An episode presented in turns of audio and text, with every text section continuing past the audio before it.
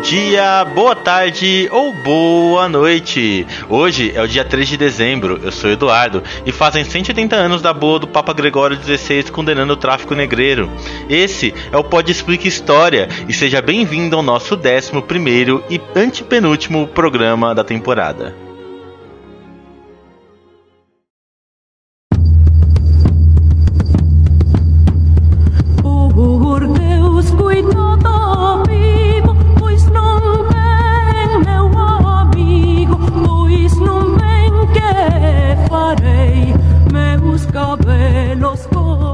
Imagina que você precisa conquistar um povo. Se estiver jogando um jogo de estratégia como Civilization, você tem algumas opções.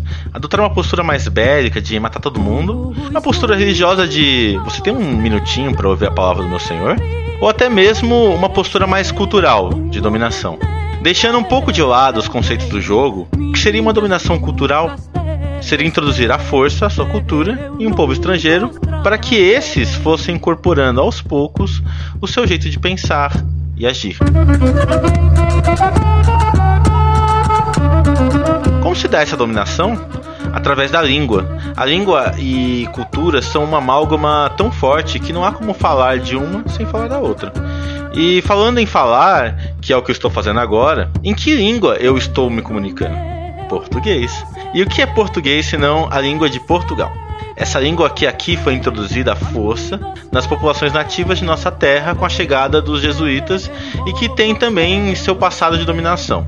Há muito tempo atrás, em uma região da Itália chamada Lácio, onde fica hoje localizada a cidade de Roma, as pessoas falavam uma língua chamada latim. Mas o latim nunca foi único. Uma coisa era o latim dos nobres e outra coisa era o latim dos não nobres. Nesse contexto, se formam dois tipos de latim: o latim dos nobres e o latim vulgar. Calma, não é vulgar que você está pensando. Vulgar aqui é o que é popular, que o povão usa. E foi do latim vulgar que nasceu o nosso português, o espanhol, o italiano e outras línguas que são conhecidas como românicas ou latinas. Mas espera aí, como assim nasceu? É, porque a melhor analogia que podemos fazer com as línguas é que elas são como organismos vivos. Elas nascem, crescem, evoluem, reproduzem e infelizmente também estão sujeitas a morrer. O latim, por exemplo, já morreu há muito tempo. E não adianta dizer que está vivo nos textos jurídicos ou nos nossos corações. O que temos neles é um latim preservado em âmbar, não sujeitos a modificações do tempo. Aquele monte de frase em latim que a gente decora para impressionar as pessoas, como o famoso Veni Vedi Vence de Júlio César, também são compostas desses bonitos exemplares de uma coletânea histórica de uma língua que nos deixou há um tempo, mas que se preserva em pequenos trechos, como peças de um museu.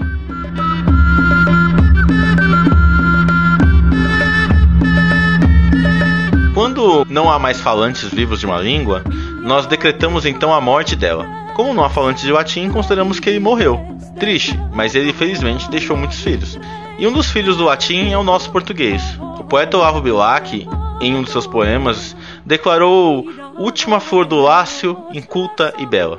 Nesse único verso sintetizou o que o português é: uma flor do lácio, uma língua que tem como berço aquela região da Itália, inculta porque vem do latim vulgar e bela. Bom, essa última parte é incontestável, pelo menos para mim, porque a beleza do português sempre me encantou.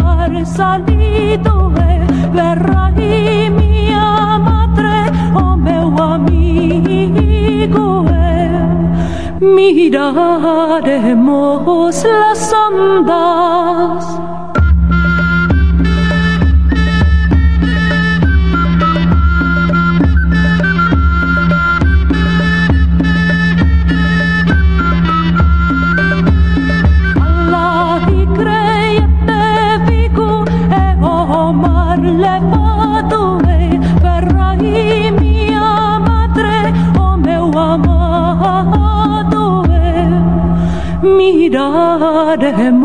miraremos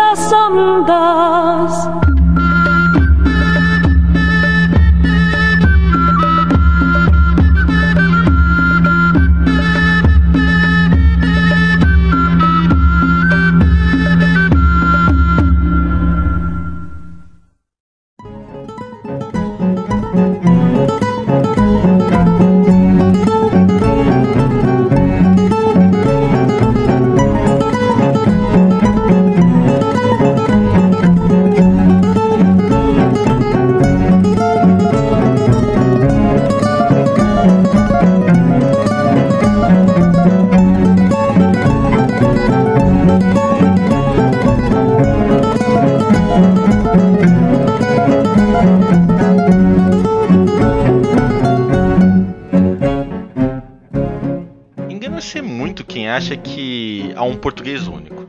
O nosso português, conhecido na esfera acadêmica como português brasileiro, para se diferenciar do português europeu, já mostra aí sinais de que é um filho de uma língua que foi adquirindo suas características únicas. Isso se deu entre diversos fatores. Pela distância geográfica entre Portugal e Brasil, nossa antiga colônia fica além mar, muito longe, principalmente na época que o português foi introduzido em nossas terras. Não se pode esquecer também que o povo que aqui habitava tinha a sua própria língua e que se misturaram ao português e o rechearam de novas palavras que até hoje persistem no nosso vocabulário. E a cada novo povo que aqui pisou, incluindo principalmente os africanos, foi trazendo para nós o jeito único deles de usar nossa língua.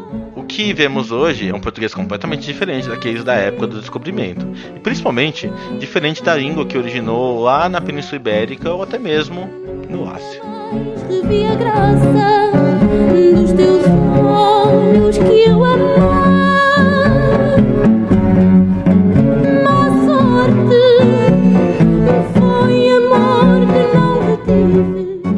característica do nosso país que faz o nosso português tão único é a extensão territorial que o torna um país de proporções continentais, o quinto maior país do mundo se a distância entre Portugal e Brasil fez com que o português desses países se diferenciasse, a distância entre os estados do Brasil faz com que o português brasileiro se diferencie entre outras regiões.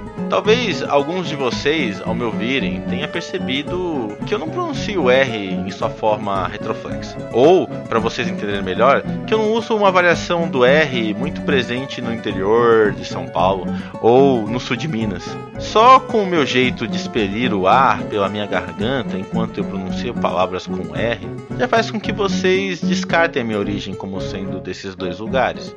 Essa diferença vai muito além da forma que nós pronunciamos certas letras. Ela vai também para algumas palavras. Como vocês chamam aquele acessório para tirar o cabelo do rosto? Eu chamo de arco. Algumas pessoas chamam de diadema, e posso apostar que há muitas outras variações dessas palavras para esse mesmo objeto. E assim, o nosso português brasileiro vai sendo uma língua cada vez mais diversa e cada vez mais apaixonante. Mesmo no meio de tanta variação, nós nos entendemos como tendo o português como nossa língua oficial. A gente se entende bem, e se não entendemos, é só perguntar com jeitinho o que uma ou outra coisa significa que no final tudo fica bem. qualquer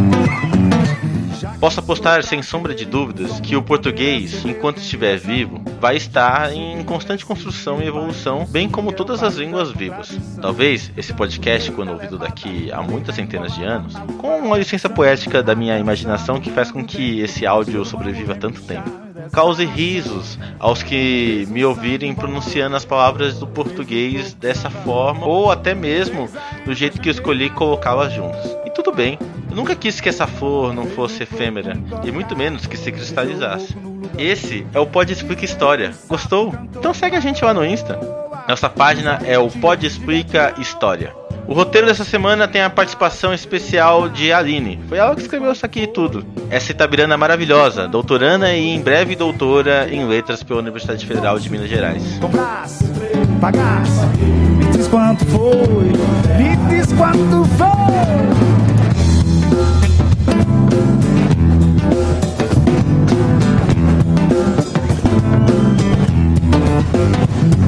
Já que sou brasileiro do tempero, do batuque, do truque, do picadeiro, do pandeiro e do repique, do funk rock, do toque da platinela, do samba na passarela dessa alma brasileira, despecando da ladeira na zoeira da banguela.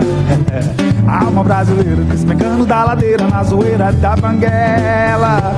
Eu disse já que sou brasileiro do tempero, do batuque, do truque, do picadeiro, do pandeiro, do repique, do pique, do funk rock, do toque da platinela, do samba na passarela dessa alma brasileira, despecando da ladeira na zoeira da banguela.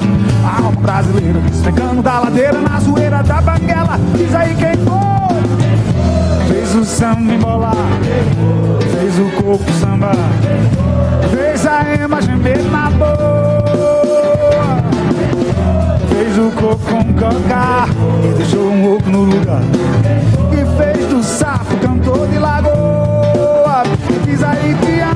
Gatião, oi. Fosse fui, comprar, comprei, pagasse, paguei. Me diz quanto foi, foi 500 reais.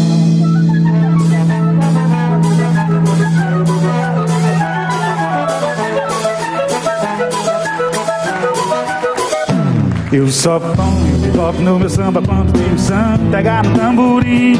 Quando ele pegar no pandeiro e no zabumba, quando ele entender que o samba não é rumba, aí eu vou misturar Miami com Copacabana, chiclete eu misturo com banana. E o meu samba, e o meu samba vai ficar assim. A imagem meu, a imagem meu, a imagem meu imagem meu, a imagem meu, a imagem meu. Deixa que diga, que pensa que fala. Eu digo, deixa isso falar, vem pra cá, o que é que tem? Não tô fazendo nada, você também. Fala mal bater um papo assim gostoso com alguém. Eu digo, deixa que diga, que pensa que fale. Eu digo, deixa pra lá, vem pra cá, o que é que tem? Não tô fazendo nada, você também. Fala mal